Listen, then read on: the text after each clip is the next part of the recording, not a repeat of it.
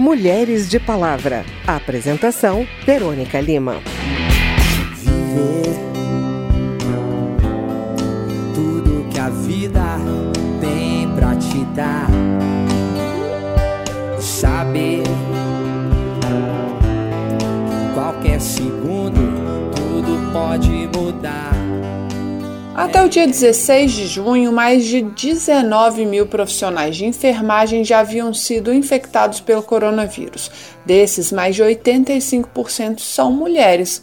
Dos 196 enfermeiros mortos, 129 eram mulheres. Os dados são do Observatório de Enfermagem do Brasil. Saiba mais com a repórter Lara Raj. Segundo o Conselho Federal de Enfermagem, o Brasil é o líder de morte de enfermeiros em todo o mundo por Covid-19, o que reflete a falta de condições básicas de trabalho, como a falta de equipamentos de proteção individual, como máscaras e protetores faciais. O presidente do Conselho Federal de Enfermagem, Manuel Neri, lamenta a situação enfrentada pela categoria no Brasil. São mais de 2 milhões e 300 mil trabalhadores na área, sendo 85% mulheres, a maior parte com jornada dupla ou tripla de trabalho. É um momento que não temos nada a comemorar, não apenas pelo grande desgaste emocional, desgaste físico que nós, profissionais de saúde, que nós, profissionais de enfermagem, enfrentamos no cotidiano do combate a essa pandemia. O medo de nos contaminarmos, o medo de levarmos contaminação para as nossas famílias, que permeia o cotidiano Segundo Manuel Neri, a situação dos enfermeiros e enfermeiras no Brasil antes mesmo da pandemia de coronavírus era alarmante, com baixos salários, altas jornadas e alto índice de adoecimento mental. Para ele, a situação precisa ser discutida pelo Congresso Nacional e outras autoridades públicas. Manuel Neri defende a aprovação de propostas que melhorem as condições de trabalho dos enfermeiros e enfermeiras, como o projeto que regulamenta a jornada de 30 horas semanais para a categoria em tramitação há 20 anos no Congresso.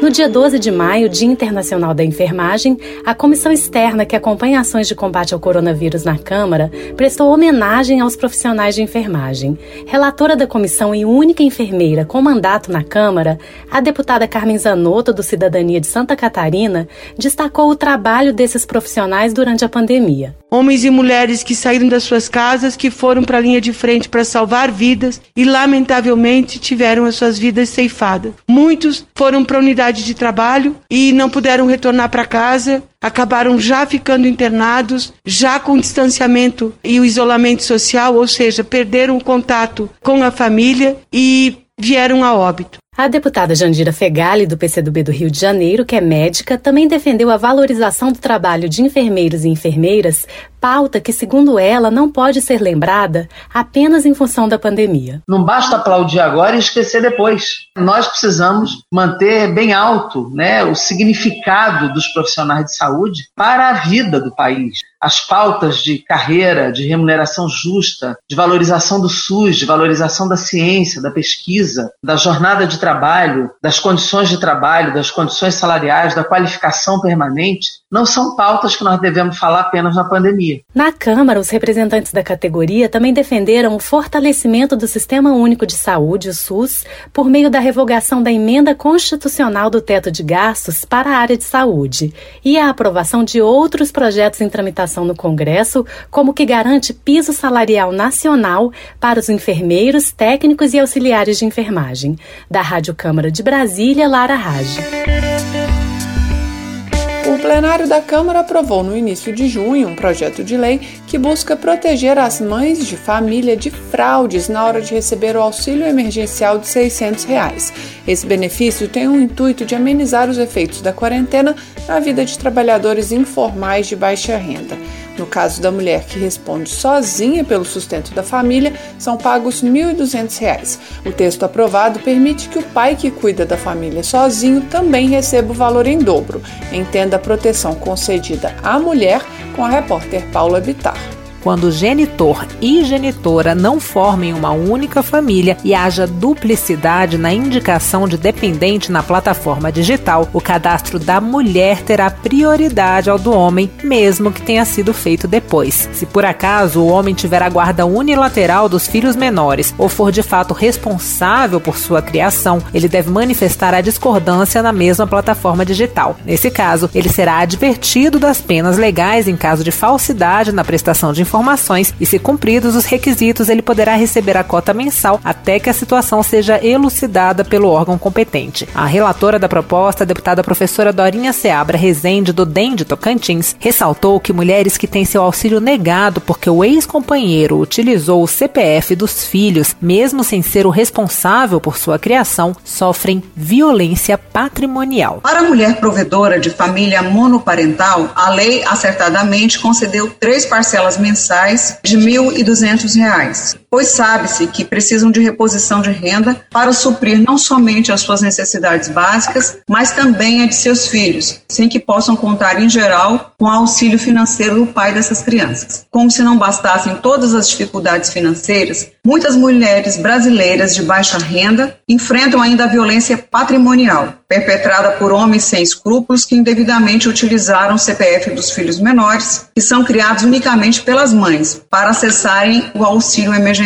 Uma das autoras do projeto, deputada Fernanda Melchiona, do PSOL do Rio Grande do Sul, destacou o machismo na fraude. Mulheres, infelizmente, que já sofrem um machismo na desigualdade salarial, que já sofrem um machismo na violência doméstica e familiar, uma a cada quatro mulheres já foi vítima de violência, que já sofre o machismo machismo em várias formas na sociedade, também vejo o machismo sendo expresso ao usar uma conquista do povo brasileiro, que foi a possibilidade das mulheres terem o duplo benefício.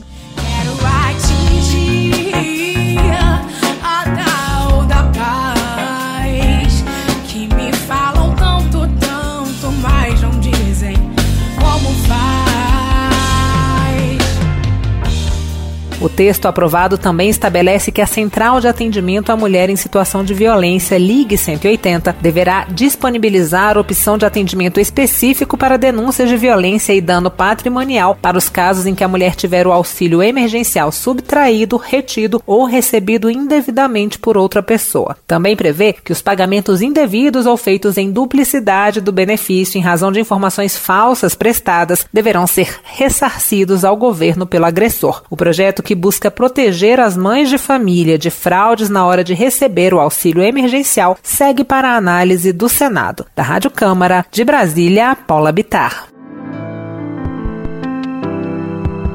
Outra proposta aprovada recentemente pela Câmara também tem o intuito de proteger as mulheres durante a pandemia do novo coronavírus, mas contra a violência doméstica. Entenda a proposta que alcança também idosos e crianças com o repórter José Carlos Oliveira. O texto já tinha sido aprovado pela Câmara no fim de maio, mas voltou à análise dos deputados devido a alterações feitas pelo Senado. Uma delas foi a inclusão das pessoas com deficiência entre os beneficiários das medidas protetivas. Os órgãos de atendimento a pessoas em situação de violência passam a ser considerados serviços essenciais e não poderão ter o funcionamento interrompido durante a pandemia. Denúncias encaminhadas ao Ligue 180 de proteção à mulher e Disque 100 de proteção a crianças e adolescentes deverão ser encaminhadas às autoridades em até 48 horas e os órgãos de segurança pública terão de garantir atendimento ágil em caso de risco de vida ou a integridade física da vítima. A relatora da proposta, a deputada Flávia Moraes, do PDT de Goiás, justificou a urgência dessa medida. Nós gostaríamos de aprovar, tendo em vista o aumento significativo de ocorrências de violência contra a mulher, violência doméstica e também idosos e crianças e também pessoas com deficiência. É muito importante que nós possamos aí proteger essas pessoas que são as mais vulneráveis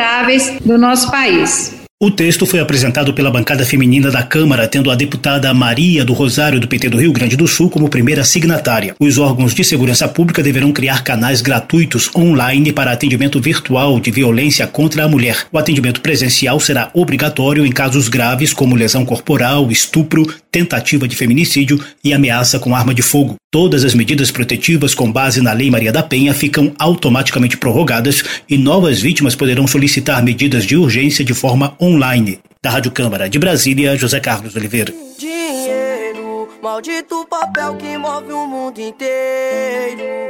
Políticas públicas custam dinheiro e um estudo realizado pela Consultoria Legislativa da Câmara mostra que menos de 5% do orçamento previsto para as mulheres foi efetivamente gasto pelo governo neste ano. A gente volta com a repórter Lara Raj, que tem os dados.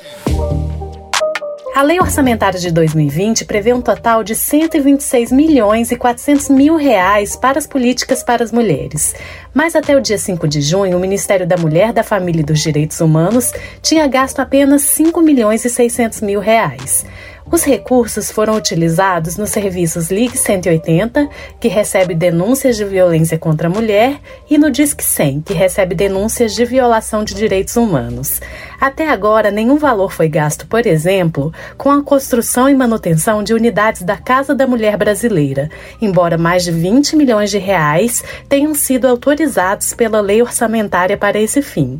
A casa foi idealizada para agregar uma série de serviços especializados para atendimento da mulher em situação de violência, como delegacia, juizado, promotoria e abrigamento de curta duração. Dados divulgados pelo Ministério da Mulher no dia 29 de maio mostram que desde o início da pandemia do novo coronavírus, as denúncias de violência contra as mulheres ao Ligue 180 cresceram. Em abril, foram quase 10 mil queixas de violência doméstica feitas à Central de Atendimento à Mulher.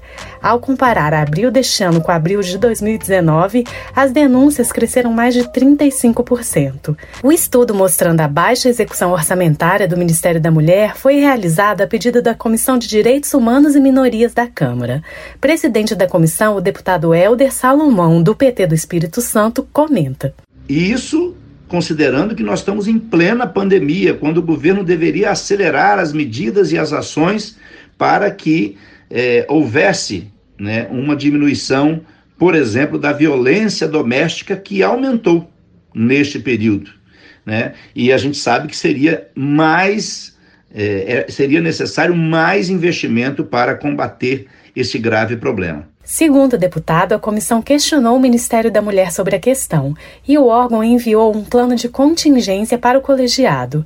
Mas a avaliação do deputado é que se trata de mera carta de intenções, sem orçamento previsto ou prazo para a efetivação das ações. O estudo da consultoria da Câmara será enviado à Relatoria Especial das Nações Unidas sobre a Violência contra a Mulher. Helder Salomão destaca que o estudo confirmou informação divulgada primeiramente pelo INESC, o Instituto de Estudos Socioeconômicos, de que o novo Plano Plurianual, PPA, excluiu o Programa de Enfrentamento da Violência contra a Mulher. O PPA é uma lei elaborada a cada quatro anos para estabelecer diretrizes, objetivos e metas da administração pública federal. Este PPA será válido para os anos de 2020 a 2023. O deputado Helder Salomão explica. Até 2019, o PPA tinha seis programas para as mulheres. Agora, as ações para as mulheres e várias outras ações de direitos humanos estão englobadas em um programa guarda-chuva cujo foco é o fortalecimento da família. Na nossa avaliação, isso dá menos visibilidade às políticas e dificulta o acompanhamento e certamente vai levar a uma redução da transparência. O balanço divulgado pelo Ministério da Mulher no dia 29 de maio informa que entre 2018 e 2019, o total de tentativas de feminicídio denunciadas por meio do Ligue 180 aumentou quase 75%, saltando de 2.075 para mais de 3.600 notificações. Da Rádio Câmara de Brasília, Lara Rage. Bem, esse foi o Mulheres de Palavra, que teve produção de Cristiane Baker, reportagens de Lara Rage, José Carlos Oliveira e Paula Bitar, trabalhos técnicos de Marinho Magalhães, apresentação de Verônica Lima e edição de Márcio Aquiles Sardi. Se você tem alguma dúvida, mande pra gente. O e-mail é rádio.câmara.leg.br e o WhatsApp é 61 999 78 90 80. O Mulheres de Palavra é produzido pela Rádio Câmara e transmitido pelas rádios parceiras em todo o Brasil, como a Rádio Cultura Rio Grandina, da cidade de Rio Grande, Rio Grande do Sul. Você pode conferir todas as edições do programa no site rádio.câmara.leg.br e no seu agregador de podcast preferido. Obrigada pela audiência e até o próximo programa. Mulheres de Palavra.